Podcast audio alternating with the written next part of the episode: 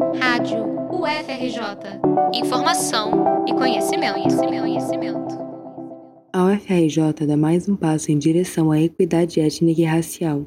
Foi aprovada a criação do Núcleo de Estudos Afro-Brasileiros e Indígenas, o NEABI, órgão suplementar do Fórum de Ciência e Cultura da UFRJ.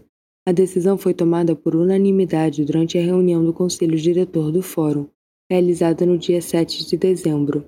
O núcleo será constituído por estudantes, professores e colaboradores e vai promover atividades de ensino, pesquisa e extensão, tendo em vista a valorização das culturas negras e indígenas, o combate ao racismo e outras formas de discriminação, bem como a consolidação dos direitos destas populações. Graciele Costa, futura coordenadora do NEABI, fala sobre o núcleo.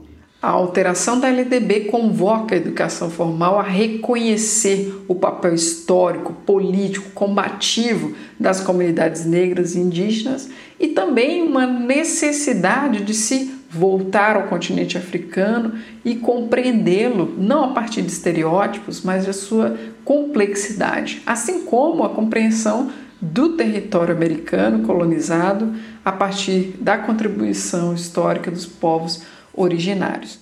Raquel Aguiar, vice-coordenadora provisória do núcleo, também reflete sobre as iniciativas que serão tomadas pelo NEABI. Teremos uma atitude de soma, aglutinar, somar com os espaços existentes da universidade. Por isso que as parcerias, as parcerias entre unidades, centros, faculdades, escolas, colégios de aplicação, e outros campos da, da universidade é fundamental. E nós estamos com o intuito de também difundir a nossa produção científica, é, trazer referenciais da teoria contemporânea antirracista também para é, trabalhar em forma de seminários, projetos, em formas de, de cursos, de conferências. Nós estamos pensando é, no aspecto da difusão os NEABIs surgiram em 2003 e fazem parte de um conjunto de políticas afirmativas. A professora Graciele Costa explica suas origens. Esses núcleos decorrem de duas legislações basicamente: a Lei 10.639 de 2003 e a Lei 11.645 de 2008. O que essas legislações revelam? Elas modificam a Lei de Diretrizes e Bases da Educação Brasileira e tornam obrigatórios né, o ensino ah, de história e cultura afro-brasileira, africana e indígena. Com a implementação do NEABI, a UFRJ reafirma seu compromisso com as políticas de promoção da equidade étnica e racial no ensino superior do país. Ivanir dos Santos, militante do movimento negro e professor visitante no programa de pós-graduação em História Comparada da UFRJ, explica a importância da criação do núcleo. A criação do NEABI na Universidade Federal do Rio de Janeiro é um passo muito importante como um núcleo de pesquisa sobre negros e indígenas, que já era uma luta de mais de 10 anos iniciada pelo professor Marcelo Paixão, né, com concordância da, da ampla maioria. Então é uma grande vitória, não, não pessoal dos, dos pesquisadores afro-brasileiros e brasileiras que tem na universidade, acompanhado de outros não, não negros também que têm esses temas importantes, o tema negro indígena, mas para a universidade em si, né? A maior universidade do Brasil ainda não tinha um NEABI, levando em conta que vai abrir nova perspectiva de diálogo com outras universidades da Europa, do próprio Estados Unidos, das Américas, também como da África.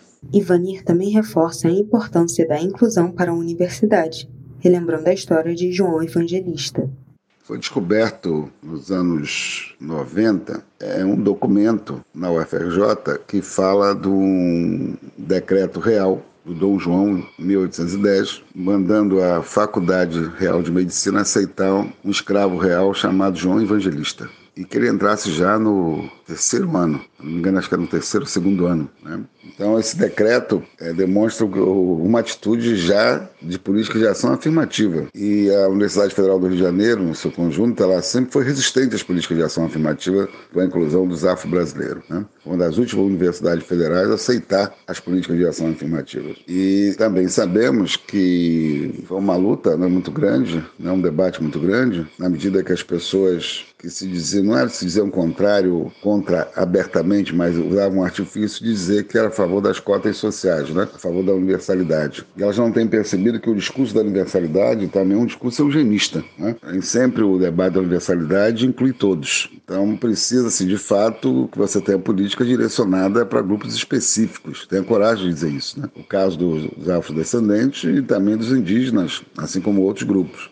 E mesmo avançando a política de ação afirmativa na universidade, nós encontramos várias tensões e conflitos com relação a essas medidas. Uma delas é a política de permanência, né, a política de bolsa, a assistência ao estudante, que às vezes é muito falha, e o fato de você ter uma universidade onde a ampla maioria, ampla maioria dos professores são brancos, né, professores e professoras, você um número muito pequeno de docentes negros, você tem conflitos. Não basta dizer que tem uma ação estrutural, né? Ela tem que pensar formas de ter contribuições de deixar de ser uma universidade é, racista e virar uma, uma universidade antirracista. Então, um passo importante o NEAB, mas também da consciência dos não negros sobre esse tema.